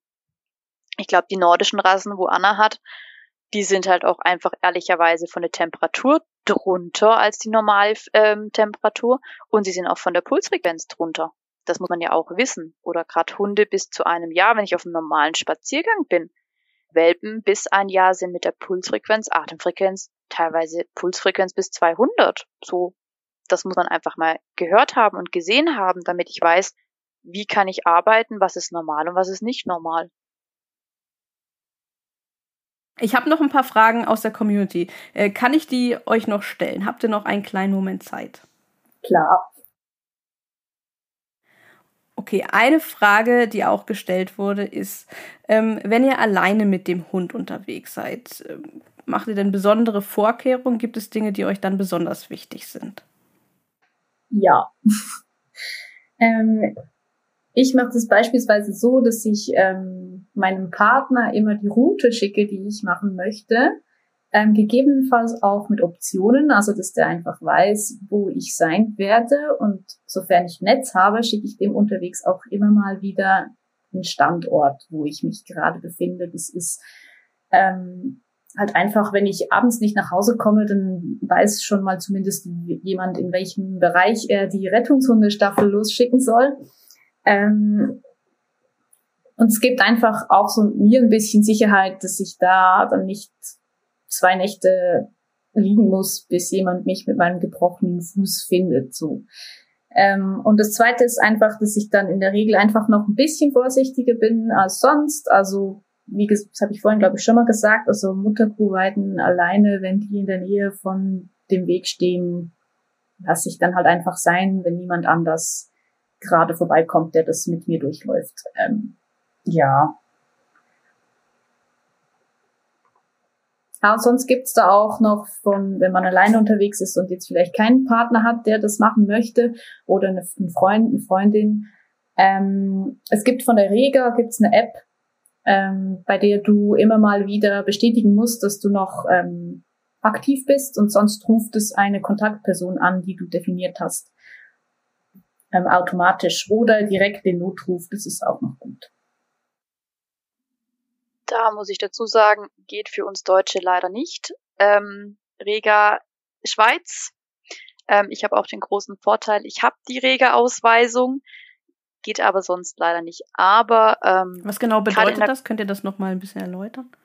Ähm, die Rega ist ja in der Schweiz sozusagen die ganzen Helis, die ganzen Flugzeuge, das heißt, die retten aus den Alpen. Ähm, bei uns hier, Hochschwarzwald, kommt die Rega meistens auch, weil die dürfen mit der Seilwinde Personen rausholen. Das heißt, ähm, wenn wir hier auch jemand Verletztes haben, rufen wir die Rega, weil die Finchen, also diese Seilwindentechnik, ideal beherrschen. Ich finde es immer faszinierend zuzuschauen. Ähm, aber das gibt es sozusagen in Deutschland nicht. Das heißt, man kann eine Gönnerschaft auswählen als Schweizer Bürger, zahlt sozusagen diese Reger und unterstützt diese Reger, kann aber überall auf der Welt abgeholt werden. Das ist die Kurzfassung. Das heißt, wir müssen alle Schweizer werden. Dann haben wir diesen Vorteil. Aber in Deutschland geht das nicht. Ähm, hier kann man sozusagen, was man machen kann, ist ähm, gucken wirklich, dass man irgendeinem Freund das Ganze schickt oder in der Community einfach mal fragen, so hey, wer hätte gerade oder wer hätte als Option. Und persönlich, was ich immer habe, ist ähm, beim Handy Notfallkontakte einspeichern. Das heißt, Notfallkontakt 1, Notfallkontakt 2. Was auch immer wichtig ist, ähm, ich mach's oder ich hab's beim Ausweis meine Notfallkontakte. Das heißt, Rettungsdienst sucht meistens den Ausweis oder den Geldbeutel und da kann ich die Notfallkontakte sozusagen an den Ausweis dran pinnen. Das heißt, oder halt irgendwie, dass man sozusagen rausgefunden kann. Das heißt, vom Einsatz sozusagen von den Rettungshunden ist es ganz oft diese Zuordnung. Und das heißt, da schaut man schon immer, dass man irgendwann doch mal den Ausweis findet. Und da stehen auch Kontaktdaten drauf. Das heißt, wen könnte man denn kontaktieren, wenn man hier eine Person gefunden hat? Ähm, ich persönlich mache es auch immer wie Anna. Das heißt, ich schicke irgendjemand meinen Standort, meiner Familie, meiner Schwester oder sonst irgendjemand. Aber ihr werdet bestimmt einen Freund haben, wo ihr sagen könnt, hey du, ähm, ich schicke dir meinen Standort und weiß ungefähr, wo was wie ist. Das heißt, wichtig ist auch immer, Powerbank dabei haben. Was Anna auch vorher gesagt hat, weil Technik ist mittlerweile super genial, weil sobald ein Funkmast da ist, wählt sich das Handy ein. Und somit können wir Rettungshundestaffel oder Heli oder Polizei oder sonst irgendjemand haben ein gewisses Gebiet vorgegeben und darum geht es einfach. Das heißt auch ähm, bei uns hier gerade wie viele Vermisstenfälle es gibt. Das heißt, da sind einfach verletzte Standpunkte vorgegeben oder sonst was. Oder ähm, eben Community-Fragen. Kann irgendjemand mein Standort oder hätte jemand als Notfallkontakt und so kann man das machen. Oder auch ehrlicherweise hinten am Handy einhängen. Notfallkontakte stehen hier drauf. Weil das Handy habe ich meistens persönlich immer dabei, wegen Kartenmaterial oder Offline-Karte oder sonst was. Aber so hat man einfach die Möglichkeit für den Notfall dass der Rettungsdienst oder andere Leute sich zuweisen können oder auch eine Nummer haben zum Anrufen. Ich weiß ja nicht, ob ihr das nutzt, aber ich meine, es gibt ja auch ähm, die Möglichkeit, dass man seinen Standort auch permanent teilt, zum Beispiel mit einem Familienmitglied, was ja auch sehr sinnvoll ist. Natürlich hat man nicht überall Netz, aber das würde dann zumindest, würde man es immer dann wissen, wenn wieder Netz hergestellt ist. Benutzt, benutzt ihr sowas oder? Ich, also bei mir zieht das einfach unglaublich viel Akku. Ja, okay, gut, das, das kommt natürlich dazu, ja. Dann braucht man eine riesen Powerbank. Genau. Und also mir ist einfach noch wichtig, dass diese Person, der ich ab und an mal einen Standort schicke, dass die nicht gleich die Krise kriegt, wenn sie mal zwei Stunden nichts bekommt, weil es kann halt einfach mal sein, dass man drei, vier Stunden kein Netz hat. Und dann muss es halt wie jemand sein, der das dann aushält. Oder Slots ausmachen, mhm. sag ich immer. Das heißt, Slots einfach, das heißt, morgens um acht, mittags um eins und abends um 20 Uhr. Weil dann hat man so gewisse mhm. Zeiten, wo man sagt, ah, ich guck mal schnell auf dem Handy oder sonst was. Gut ist nämlich auch, man hat so eine gewisse Range, sage ich immer, bis Rettungsdienst alarmiert ist, bis Polizei alarmiert ist und sonst was. Das heißt, die Einsatzkräfte suchen nicht im Dunkeln, sondern eventuell in die Dämmerung, in das Dunkle rein. Das heißt, da würde ich auch immer gucken, dass ich so Range-Zeiten nehme, wo eventuell noch im Hellen sind. Das heißt, dass man auch im Hellen anfangen kann mit Suchen. Falls wirklich jemand mal verschüttet geht oder sonst was. Dass im Dunkeln nicht gesucht wird, das ist, ist, ist das tatsächlich am Berg eine Besonderheit, einfach aus Sicherheitsgründen? Ähm, ich glaube, alpentechnisch gesehen, klar, also wir Rettungshunde sind meistens nachts. Es ist einfach so, die meisten Einsätze finden nachts statt. Aber wir hatten auch schon ein Gebiet, wo ich gesagt habe, so, okay, im Hellen wäre es schöner hier zu suchen. weil es halt doch plötzlich mal fünf Meter gelaufen, 15 Meter runter und denkst so, ah, hi. Deswegen Komoot nebenbei gehabt, Google Maps nebenbei gehabt, GPS nebenbei gehabt, dass man so ein bisschen orientieren konnte, wo die Steilkanten kommen. Und das ist halt auch sowas, wo man sagt dann, hey, man macht eine Wegesuche. Aber das sind diese Rettungshundestaffel genauere Sachen. Aber ich finde im Alltag finde ich es jemand zu suchen im Hellen auch angenehmer als. Ja, klar. Also da kann man auf jeden Fall dann ein bisschen planen. Und ich glaube, man wird auch vor allem in den Bergen lieber gefunden, solange es noch hell ist und einigermaßen warm, weil nachts wird es dann mhm. Na klar, na klar. Natürlich auch wird man so schnell wie möglich gefunden. okay, dann habe ich äh, noch eine Frage. Und zwar geht es darum, ihr habt ja beide relativ gut trainierte Hunde, ihr seid gut trainiert, ihr seid viel unterwegs. Wie viele Kilometer schafft ihr denn am Tag, wenn ihr mal so eine richtig große Tour macht? Ja, das Oder was war jetzt, eure längste Tour bisher? Das ist Tag? jetzt so ein bisschen schwierig zu sagen, weil das waren eigentlich nicht besonders viele Kilometer, aber genügend Höhenmeter. ich glaube, das längste, was wir gemacht haben, das waren irgendwie 20 Kilometer mit 1200 Höhenmetern hoch und wieder runter. Das sind irgendwie um die sieben Stunden reine Marschzeit. Ähm, dazu kommen dann noch Pausen und ähm, Verpflegung und Fotopausen. Ähm, also da waren wir dann wirklich von morgens früh bis abends ähm, unterwegs. War auch super schön. Ähm, und was anderes, das waren glaube ich irgendwie 14 Kilometer mit 1400 hoch und wieder runter. Das war ähnlich lang. Ich habe jetzt ehrlicherweise in Komoot gespickt, was wir da so eigentlich machen. Also ich glaube, das längste waren bei mir 21 Kilometer, aber da war Balia auch noch jünger. Ähm, da waren es aber einfach Strecke und ich glaube nur ja 500 Höhenmeter. Also da war eher Strecke laufen und weniger Höhenmeter. Ich finde, das sollte man sich auch immer ein bisschen anpassen. So möchte ich jetzt einfach Strecke laufen oder möchte ich hoch, runter, hoch, runter, hoch, runter, hoch, runter? Das sind ja auch so diese Punkte, wo man mitplant. Aber eben, ich bin auch meistens so bei 20 Kilometer reine Wanderung mit vielen Pausen ganz entspannt. Und wenn man natürlich mehr Tage unterwegs ist, dann werden die Strecken natürlich kürzer. Man möchte ja auch am nächsten Tag weiterlaufen. ja, es gibt ja diese, also man kann Leistungskilometer ausrechnen. Das ist mhm. dann irgendwie ähm, die Anzahl Kilometer Länge noch irgendwie pro 100 Höhenmeter, glaube ich, plus ein Kilometer rechnen. Ähm, und dann kommen bei mir die längsten so auf 25. Ja, das ist schon, das ist schon eine Nummer. ja, aber das machen wir auch nicht jedes Wochenende und Rumo hat danach dann ja. irgendwie zwei Tage Pause. Und du auch? Ja. Ich auch. Ja, ich muss dann meistens leider arbeiten gehen. Hund darf schlafen, wir gehen genau. arbeiten. Okay, und jetzt waren wir gerade bei der Länge, aber was waren denn eure schönsten Touren? Was sind die, wo ihr sagt, boah, das war richtig toll, das ist bei mir, das ist jetzt nicht das, was ich jeden Tag mache. Oder vielleicht ist es auch etwas, was ihr jeden Tag macht, besonders schön oder sehr häufig macht, besonders schön. Ja, eigentlich immer die nächste. Nein, ähm, grundsätzlich, ich glaube, eine von den schönsten, das war im Tessin. Ähm, unter der Woche außerhalb der Ferienzeit, weil es ist eine beliebte Tour, ähm, die Gratwanderung zwischen dem Monte Damaro und dem Monte Lema. Da kann man mit ähm, der einen Seilbahn hoch, dann auf dem Grat alles laufen und dann mit der anderen Seilbahn wieder runter und dazwischen fährt ein Bus, der dich dann wieder zurückbringt ähm, zu deinem Auto. Und dort war einfach irgendwie so, es, es waren, es hatte Leute, aber nicht zu viele und die Stimmung war einfach mega schön mit so Wolkentürmen, die sich da auf ähm, immer wieder so Blicke freigegeben haben auf beide Seiten vom Grat, auf die Seen nach Italien. Also das, die ist echt sehr empfehlenswert. Aber eben unter der Woche außerhalb der Ferienzeit.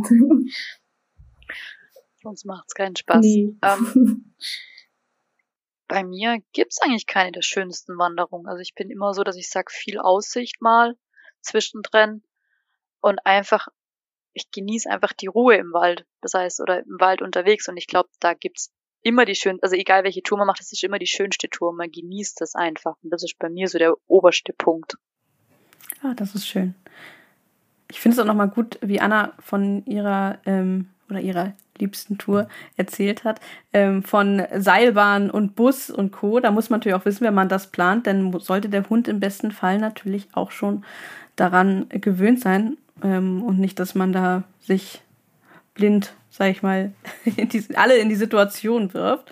Und ich glaube, ähm, das ist natürlich auch von Region zu Region unterschiedlich, aber ich glaube, äh, bei euch in der Region, auch in der Schweiz, das Thema Maulkorb in öffentlichen Verkehrsmitteln, ist das bei euch Pflicht? Nein. Ist? Hm, bei uns ja. Ah, bei uns nicht. ja, nein. Ich wollte ähm, gerade sagen, da habe ich was verpasst. also ich habe ähm, in der Schweiz ist wirklich viel entspannter, das ist korrekt. Ähm, bei uns hier ist es öffentliche Verkehrsmittel, wenn jemand sagt, äh, ich habe Angst, muss der Hund einen Maulkorb tragen. Aber ich habe es auch schon erlebt an irgendeiner Bergbahn, so, hier, Leckerli für einen Hund. Und ich so, und ich Gummibärchen? Ja, hier.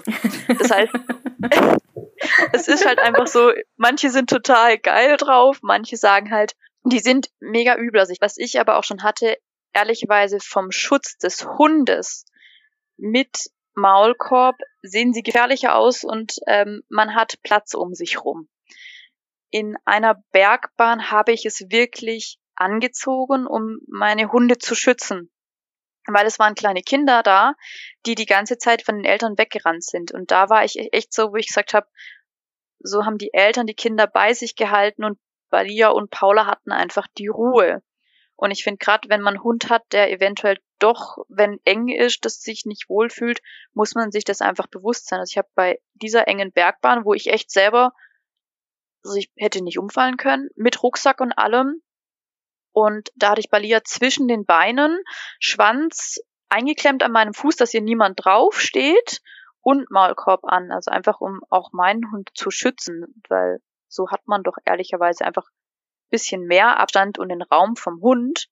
Und es passiert auch nichts, falls doch einer irgendwie mal blöd durch das Ruckeln der Seilbahn aufeinander rutscht oder sonst irgendwas passiert. Und so bin ich auch und sage, ja, dann ziehe ich halt meinem Hund einen Maulkorb an, aber um ihn zu schützen. Ja, und sonst, also meistens findet man ja auch auf den, ähm, die meisten Gondeln haben eine Homepage. Und da kann man sich schon mal anschauen, ist das so eine große Gondel mit 50 Leuten drin oder ist das ein Vierer-Gondeli, wo du dann auch alleine drin sein darfst mit deinem Hund. Ähm, ich mag die großen Gondeln mit Homo auch nicht so gerne. Ähm, mhm. Der steckt zwar die Leute gut weg, aber der kann pöbeln gegen andere Hunde. Und ich kann da halt nicht absehen, ob da jemand reinkommt mit einem anderen Hund, der ihn dann vielleicht auch noch anstarrt. Und das ist dann eigentlich so für alle Beteiligten extrem unangenehm. Ähm, sonst kann man sich dann einfach überlegen, ob man halt wirklich die erste Gondel am Morgen gleich nimmt. Die ist meistens nicht so voll, aber dafür muss man eben früh aufstehen. Wichtig ist auch Sessellifte. Nicht jeder Hund setzt sich auf einen Sessellift drauf, weil da ist keine Umrandung und ähm, das Risiko ist einfach da. Und ich finde, da sollte man sich einfach mal schlau machen, so was traue ich denn meinem Hund zu? Also gerade so Hunde, die komplett Angst haben, würde ich auch nicht überall mit rein ziehen. Da muss ich auch meine Wanderroute daran anpassen, wie es meinem Hund dabei geht und ihn nicht in jede Situation mit reinzwingen. Ja, und gerade auch bei den ähm, Sesselliften, ich selbst habe es noch nie gemacht mit Romo, aber ich würde mir da, wenn man einen Hund hat, der das noch nie gemacht hat, würde ich mir echt überlegen, ähm, hinzugehen, wenn da nicht gerade Rush Hour ist, so dass die Leute von der Bergbahn vielleicht auch ein bisschen Nerven haben, die Gondel zu drosseln, dass man da schön langsam aufsteigen kann. Ähm, es kommt auch vor, dass die die tatsächlich anhalten, dass man mit dem Hund aufsteigen kann, aber eben nicht dann, wenn es gerade mega stressig ist. Ja, Wahnsinn. Ich finde das überhaupt beeindruckt, dass man das überhaupt darf mit Hund, weil es ist ja schon ein gewisses Risiko, das damit verbunden ist. Ich stelle mir Tades vor, weil für Tades wäre es gar nichts. So ein, so ein, uh, ups. weg. Ja, ja, ja. Also ich habe mich bisher auch nicht getraut, weil der Humo, der hat halt diese 30 Kilo und wenn ich da alleine mit dem auf der Gondelbahn und der findet es dann irgendwie ein bisschen doof oder will runter oder so, dann, ich glaube, er wird es nicht machen, aber ich gab bisher noch keine Gelegenheit, das in Ruhe auszuprobieren. Umsonst Karabiner dabei und ähm, eine Expresse sozusagen oder irgendwie sowas vom Klettern. Ah, eine Oder Leine mit zwei, ja. ja, Bandschlinge, da kannst du nämlich sichern. Und dann kannst du es gerade hinten runter machen, hinten durch, doppelt am Hund ein und der kommt nicht weg. Also gerade am Geschirr. Das ist ein guter Tipp, Dankeschön. Bitteschön. Hier lernt heute jeder machen. was. Ja, klar. ja, super. Ähm, und dann ist hier noch eine Frage gekommen, die natürlich interessant ist. Ihr, also ich würde mal sagen, sie ist sehr, sie ist sehr offen formuliert, aber wenn ihr euch mal auf eure, ich sag mal, auf eure Home-Gebiete bezieht, ähm, was für Touren könnt ihr Anfängern empfehlen? Einmal um Schluchsee rum. oder um den Titisee rum. Ich bin völlig eben, überall Rettungsgassen, Rettungswege. Klar, es ist Kilometer, aber du kannst eins, zwei, drei, dreimal einkehren und im Sommer sogar mit dem Schiff fahren und abkürzen. Also ich glaube, das ist so die Easygoing-Strecke und man kann erweitern und verkürzen. Ja, von mir finde ich, ähm, wenn es dann die Berge sein sollen, dann sind vielleicht ähm, Höhenwege, beliebte Höhenwege keine so doofe Idee, weil man da meistens nicht besonders viele Höhenmeter macht. Ähm, also schon, aber halt nicht gerade 1000. Ähm, und man kommt dann mit der Bahn hoch und wieder runter meist. Ähm, und sonst sind auch einfach diese etwas besser besuchten Orte ähm, oft auch wirklich gut begehbar, vorausgesetzt man hat die richtige Ausrüstung. Ähm, ja, und wenn man an solchen Orten wirklich früh losgeht, hat man die trotzdem meistens fast für sich alleine. Das lohnt sich dann auch. Und sonst einfach, wie Carmen schon gesagt hat, vorhin mal, ähm, Abkürzungen sind immer gut. Flexible Routen. Oder aus eigener Erfahrung Touristeninformationen. Die mal anrufen das ist auch ziemlich cool als, weil die können euch wirklich vor Ort Sachen, Tipps geben oder auch die mal besuchen vor Ort. Das heißt, das sind ja alles Ortsansässige. Und wenn man sagt, ich habe einen Hund, finden die echt coole Touren als. Oder bei uns jetzt hier ist die Hochschwarzwald Tourismus GmbH. Die haben Genießerpfade. Das ist so, das heißt, diese schönen Genießerstrecken, die gibt's in der Schweiz auch ziemlich oft, auch gerade bei Wintertour weiß ich es jetzt gerade aus dem FF. Und im Appenzell gibt's auch so Genießerstrecken. Das heißt, da einfach auch mal schlau machen, so hey, Touristeninformation, ich bin jetzt einfach mal Touri. Darf man auch mal sein. Ähm, darf man auch mal sein. Ähm, das ist auch so, wo ich sag, ähm, coole Ideen manchmal. Also wenn dort viel los ist, würde ich da auch nicht rein, aber mal anrufen, Ideen strecken oder eben auch von den Städten oder Dörfern, wo man hingeht, gibt's ja meistens so, also bei uns jetzt hier ähm, Homepages, das heißt, die haben ja auch Touristenecke sozusagen drauf und da findet man auch viel. Aber ehrlicherweise nicht immer aufs Internet hören, muss ich auch dazu sagen. Hat man jetzt mit der Schulklasse gesehen, wo alle gerettet werden mussten. Ähm, das ist so, wo man halt aufs Internet auf irgendwelche Leute hört, wo halt gar nicht passt. Und dann, wie viele Kinder mussten gerettet werden ähm, mit dem Heli? 90, wow. ja genau, wo, vom wo Berg runtergeholt werden. Ähm, in der Schweiz, nee, nee, oder? Nee, im Allgäu, ah, nee. ich. Im Allgäu war's.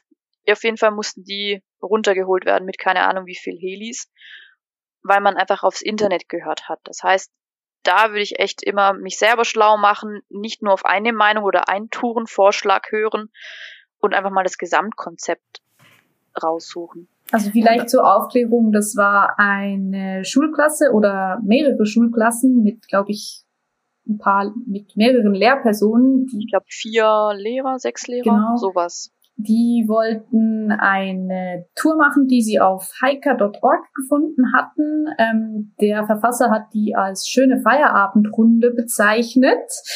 Ähm, das war aber für ihn vielleicht schon, der lebt ja da. Ähm, die Tour war aber mit T4 markiert, also Schwierigkeitsgrad T4. Das ist ähm, schwieriger als alles, was ich bisher gemacht habe.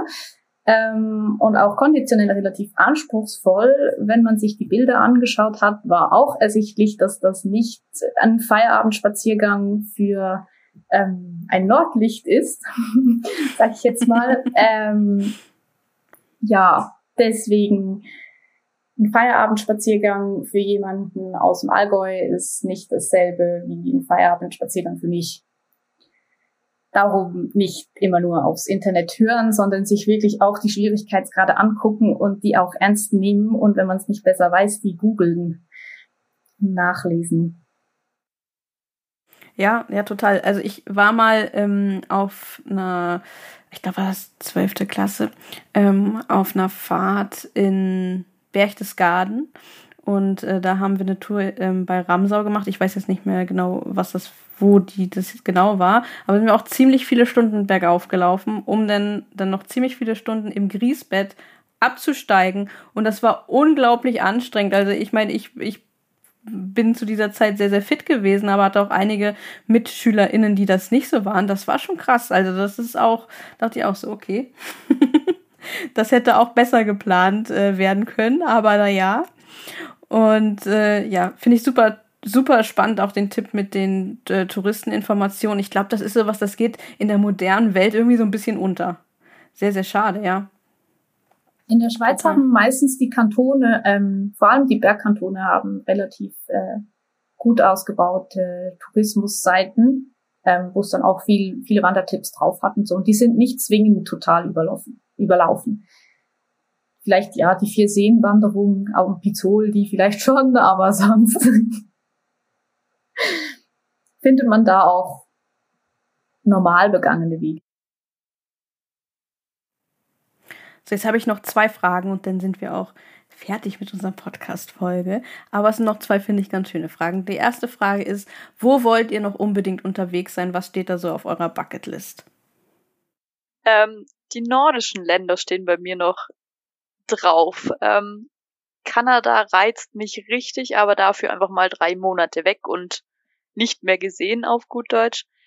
Aber Norwegen, Finnland, einfach mal hoch, auch wenn ich mal ehrlicherweise auch mal gern Sonne, Strand und Meer habe, aber mit Hund ändert man sein Urlaubsgebiet ein bisschen. Und das heißt, gerade temperaturtechnisch gesehen, muss man da auch manchmal anders denken. Aber wir waren jetzt auch in Südfrankreich, haben auch dort viel gewandert oder auch mal spazieren gehen, wo ich auch sagen musste, so, hm, schön hier. Aber so die nordischen Länder sind halt die von der Natur, wo einfach ein oder mich jetzt persönlich sehr, sehr viel reizen. Es ist natürlich auch mit Hund besser machbar als Kanada, sagen wir es mal so. Der fliegt mit. Für drei Monate lohnt sich das auch. Ja, das stimmt. Genau. Das Für zwei, drei Wochen lohnt sich das. Was ich ja so mega schade finde, ist, dass es äh, Island mit Hund eigentlich ein ausgeschlossenes Thema ist. Äh, das mhm. finde ich super, super schade. Das wäre sowas auf meiner Bucketliste. Aber jetzt kommen wir zu Anna. Ähm, für mich ist es auch Norwegen, aber das machen wir diesen Sommer. Cool. Ähm, und sonst ähm, allgemein, also ich mag halt gerne die, ich mag die Berge halt einfach gerne. ähm, von dem her ist auch Österreich noch drauf. Ich muss, zu, ich muss zu meiner Schande zugeben, dass ich da noch nie war, ähm, obwohl es nicht so unglaublich weit wäre. Slowenien ist noch drauf, das muss auch ganz toll sein. Und irgendwann werde ich mal eine Alpenquerung machen. Hm. Aber ich gehe zum Beispiel in zwei Wochen nach Österreich. Ja? Wanderurlaub. Wir wechseln uns gerade ab. Ja, und wir ich können bin uns bald im Schwarzwald. Ja. ja, wie alle. Das stimmt. Ja, ihr Anna, kommt hoch. Anna, Anna, Anna, ist auch dabei. Ja, und ah. wenn ihr diese Podcast-Folge hört, dann äh, waren wir allerdings schon bei Carmen im Schwarzwald. Ich werde euch durch den Schwarzwald jagen. Und hoffentlich eine meiner Bildungslücken stopfen. Die erste Hilfe ja. Hund. genau, genau. Ja, und die letzte Frage ist, ähm, was sind für euch No-Gos auf Wandertouren? Turnschuhe. Ja, Sandalen. das ist noch schlimmer. Ja, genau. Muss nur hier in die Wuterschlucht. Kannst du hier am Wegesrand sitzen und Sandalen zählen und Flipflops. Ähm, und Müll hinterlassen. Ja. Ich finde, ja, das ist so Bauchweh ohne Ende. Ja, und ich finde auch gerade zum Thema Müll, ähm, in Gegenden, die gut besucht sind, wenn man dann hinter jedem Baum ähm, Toilettenpapier findet, finde ich das echt ein bisschen eklig, muss ich sagen. Und ganz ehrlich, man nimmt ja auch den, wenn man dann mal muss, kann ja mal passieren, aber man nimmt ja auch die Hinterlassenschaften des Hundes auf. Und dann kann man zumindest das Papier, das man da liegen lässt, vielleicht einfach wieder mitnehmen. Ja, das war, Was soll denn das letzte? ich, ich, ich, würde sagen, wir müssen noch irgendwas anhängen, weil wir können nicht mit, mit, mit Scheiße aufhören. oh. Entschuldigung. Nein. Nee, alles gut. Das ist ja auch, äh, das ist ja auch durchaus äh, wichtig einfach. Das, weil, ich meine, wir haben ja vorhin über Hundekot gesprochen und das gilt natürlich auch äh, für den Menschenkot. Und das ist vollkommen in Ordnung. Wir sind ja hier ein sachlicher Podcast, von daher passt das selbstverständlich rein. Ähm, ja, ich bin auf jeden Fall schon sehr, sehr gespannt, äh, mit euch zusammen äh, unterwegs zu sein. Ähm, ich bin natürlich nicht so äh, nicht so die Wanderexpertin und mit Sicherheit dann nicht so konditionell aufgestellt wie ihr, aber ich glaube auch nicht ganz so schlecht. Daher bin ich sehr, sehr, sehr gespannt. Und ähm, ich danke euch dafür, dass ihr äh, uns hier einen Einblick gegeben habt in eure persönliche Planungsroutine, aber auch ähm, so ein bisschen in, in sachliche Themen und womit ihr euch auseinandersetzt, wenn ihr Touren plant. Ähm, wie gesagt, an alle, die zuhören, ähm, ein kleines PDF, so ein bisschen als zusammenfassende Checkliste gibt es da doch mal von uns an euch. Den Link dazu findet ihr in der Beschreibung, in den Shownotes dieser Podcast-Folge. Und euch beiden danke ich sehr, dass ihr da wart und mir, mir vor allem auch noch ein paar Neues, neue Dinge beigebracht habt. Und die werde ich mir jetzt alle natürlich auf das PDF schreiben, aber auch in meinen Hinterkopf und dann direkt äh, im Schwarzwald umsetzen, würde ich sagen. Ne? Ich würde es nicht zu laut sagen. Wieso? Wieso? Da kommt die Taktik. Es sind harmlose Touren. Wir können aber alle verlängern. Sehr gut. okay, ihr Lieben. Also nochmal vielen lieben Dank und ähm, ja, bis zum nächsten Mal. Bis dann. Bis dann. Danke euch. Tschüss. Tschüss.